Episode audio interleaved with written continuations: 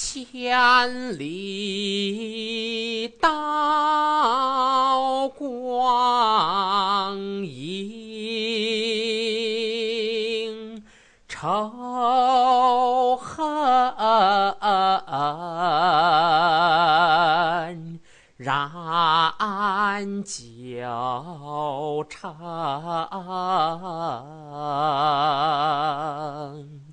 月圆之夜，人不归花谢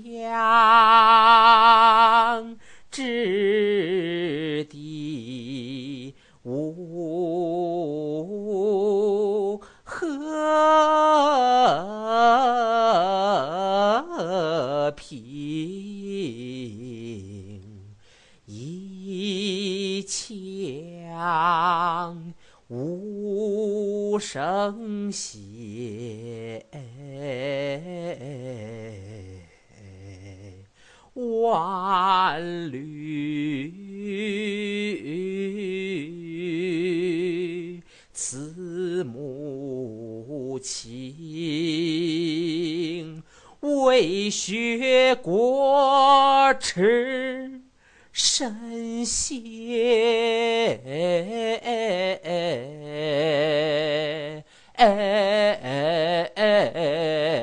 去。重整河山，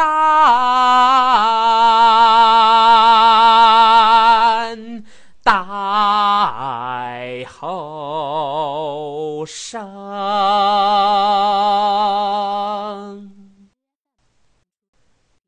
老舍先生作品《四世同堂》第一部《小羊圈儿》。齐老太爷什么也不怕，只怕庆不了八十大寿。在他的壮年，他亲眼看见八国联军怎样攻进北京城；后来，他看见了清朝的皇帝怎样退位和接续不断的内战。一会儿，九城的城门紧闭，枪声与炮声日夜不绝。一会儿城门开了，马路上又飞驰着得胜的军阀的高车大马。战争没有吓倒他，和平使他高兴。逢节他要过节，遇年他要祭祖。他是个安分守己的公民，只求消消停停的过着不至于愁吃愁穿的日子。即使赶上兵荒马乱，他也自有办法。最值得说的是，他的家里老存着全家够吃三个月的粮食与咸菜。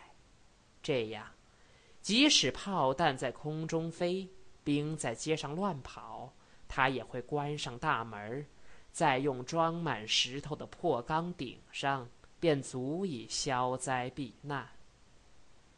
为什么齐老太爷只预备三个月的粮食与咸菜呢？这是因为，在他的心理上，他总以为北平是天底下最可靠的大城，不管有什么灾难，到三个月必定灾消难满，而后诸事大吉。北平的灾难，恰似一个人免不了有些头疼脑热。过几天自然会好了的，不信你看吧。齐老太爷会屈指算计，直皖战争有几个月，直奉战争又有好久啊！听我的，咱们北平的灾难过不去三个月。七七抗战那一年，齐老太爷已经七十五岁，对家务他早已不再操心。他现在的重要工作是浇浇院中的盆花，说说老年间的故事，给笼中的小黄鸟添食换水，和携着重孙子孙女儿，极慢极慢的去逛大街和护国寺。可是卢沟桥的炮声一响，他老人家便没法不稍微操点心了。谁叫他是四世同堂的老太爷呢？儿子已经是过了五十岁的人，而儿媳的身体又老那么病病歪歪的。所以，齐老太爷把长孙媳妇儿叫过来。老人家最喜欢长孙媳妇儿，因为第一，他已给齐家生了儿女，叫他老人家有了重孙子孙女；第二，他既会持家，又懂得规矩，一点儿也不像二孙媳妇那样把头发烫得烂鸡窝似的，看着心里就闹得慌；第三。儿子不常住在家里，媳妇儿又多病，所以事实上是长孙与长孙媳妇儿当家，而长孙终日在外教书，晚上还得预备功课与改卷子。那么一家十口的衣食茶水与亲友邻居的庆吊交际，便差不多都由长孙媳妇儿一手操持了。这不是件容易的事儿。所以老人天公地道的得偏疼点他，还有，老人自幼长在北平，耳习目染的和齐籍人学了许多规矩礼路。儿媳妇见了公公，当然要垂手侍立。可是儿媳妇既是五十多岁的人，身上又经常的闹着点病。老人若不叫他垂手侍立吧，便破坏了家规；叫他立规矩吧，又于心不忍。所以，不如干脆和长孙媳妇儿商议商议家中的大事儿。齐老人的背虽然有点弯，可是全家还属他的身量最高。在壮年的时候，他到处都被叫做齐大个子、高身量。长脸儿，他本应当很有威严，可是他的眼睛太小，一笑便变成一条缝子，于是人们只看见他的高大的身躯，而觉不出什么特别可敬畏的地方来。到了老年，他倒变得好看了一些，黄暗的脸，雪白的须眉。眼角腮旁全皱出永远含笑的纹溜，小眼深深地藏在笑纹与白眉中，看去总是笑眯眯地显出和善。在他真发笑的时候，他的小眼放出一点点光，倒好像是有无限的智慧，而不肯一下子全放出来似的。把长孙媳妇儿叫来。老人用小胡梳轻轻地梳着白须，半天没有出声。老人在幼年只读过三本小书与六言杂字。少年与壮年吃尽苦楚，独立置买了房子，成了家。他的儿子也只在私塾读过三年书，就去学徒，直到了孙辈。才受了风气的推移而入去大学读书，现在他是老太爷，可是他总觉得学问既不及儿子，儿子到如今还能背诵上下《论语》，而且写一笔被算命先生推讲的好字，更不及孙子，而很怕他们看不起他，因此他对晚辈说话的时候。总是先愣一会儿，表示自己很会思想。对长孙媳妇儿，他本来无需这样，因为他识字儿并不多，而且一天到晚嘴中不是叫孩子，便是谈论油盐酱醋。不过，日久天长，他已养成了这个习惯，也就只好叫孙媳妇儿多站一会儿了。长孙媳妇儿没入过学校。所以没有学名，出嫁以后，才由她的丈夫像赠送博士学位似的送给她一个名字——韵梅。韵梅两个字仿佛不慎走运，始终没能在齐家通行的开。公婆和老太爷自然没有喊他名字的习惯与必要，别人呢又觉得他只是个主妇，和运与梅似乎都没多少关系。况且，老太爷以为运梅和运梅既然同音，也就应该同一个意思。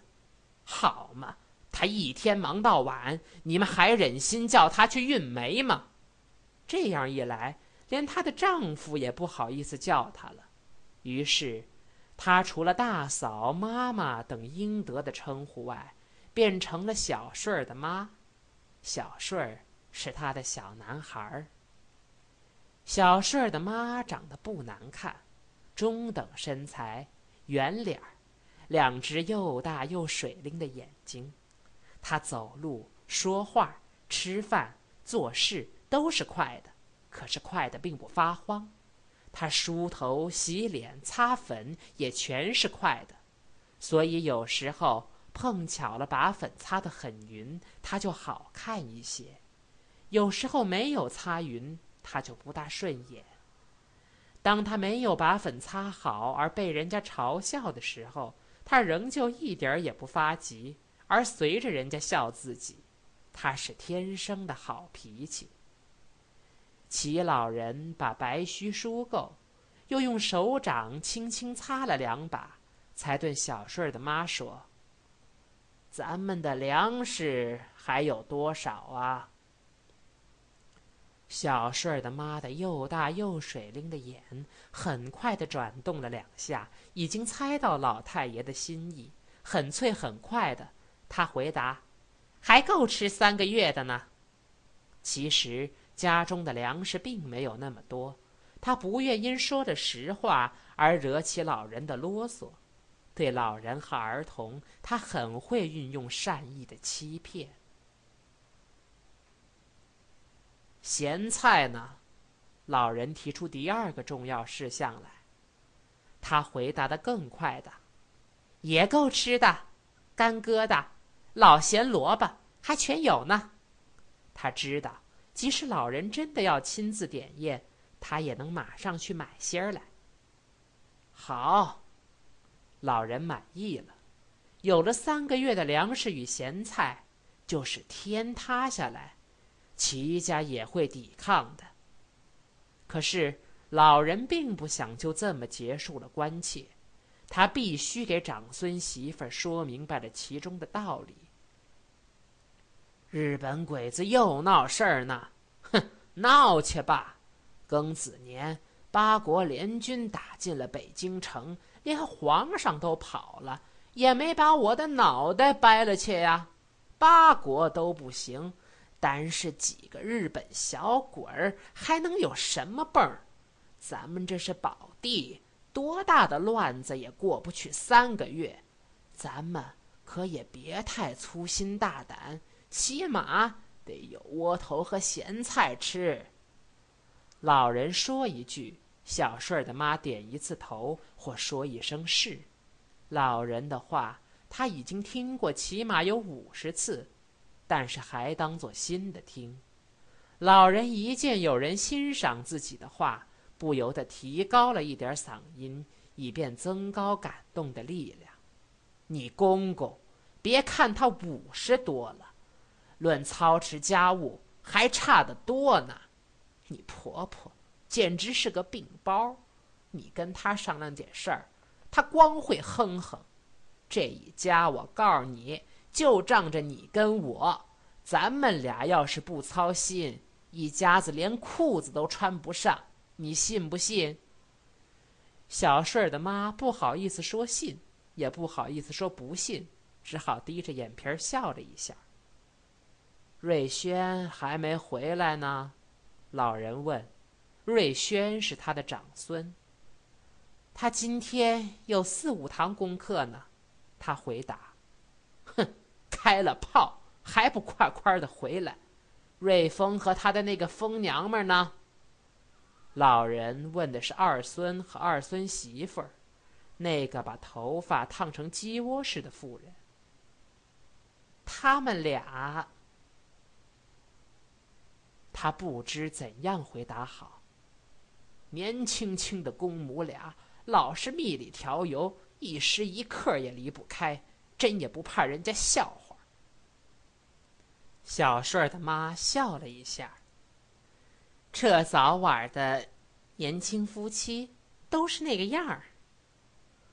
我就看不下去，老人斩钉截铁的说：“都是你婆婆宠的他，我没看见过一个年轻轻的妇道，一天老常在北海东安市场和什么电影院来着？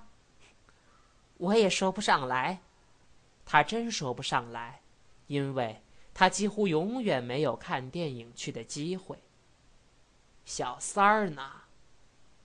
小三儿是瑞全，因为还没有结婚，所以老人还叫他小三儿。事实上，他已快在大学毕业了。老三带着妞子出去了。妞子是小顺儿的妹妹，她怎么不上学呢？老三，刚才跟我讲了好大半天，说咱们要再不打日本，连北平都要保不住。小顺儿的妈说的很快，可是也很清楚。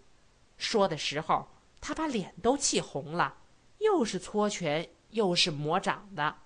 我就直劝他，反正咱们姓齐的人没得罪东洋人，他们一定不能气武到咱们头上来。我是好意这么跟他说。好叫他消消气儿，呵，哪知道他跟我瞪了眼，好像我和日本人串通一气儿似的。我不敢再言语了，他气哼哼的扯起妞子就出去了。您瞧，我招了谁了？老人愣了一小会儿，然后感慨着说：“我很不放心小三儿，怕他早晚要惹出祸来。”正说到这里，院里小顺儿撒娇的喊着：“爷爷，爷爷，您回来了，给我买桃子来没有？怎么没有？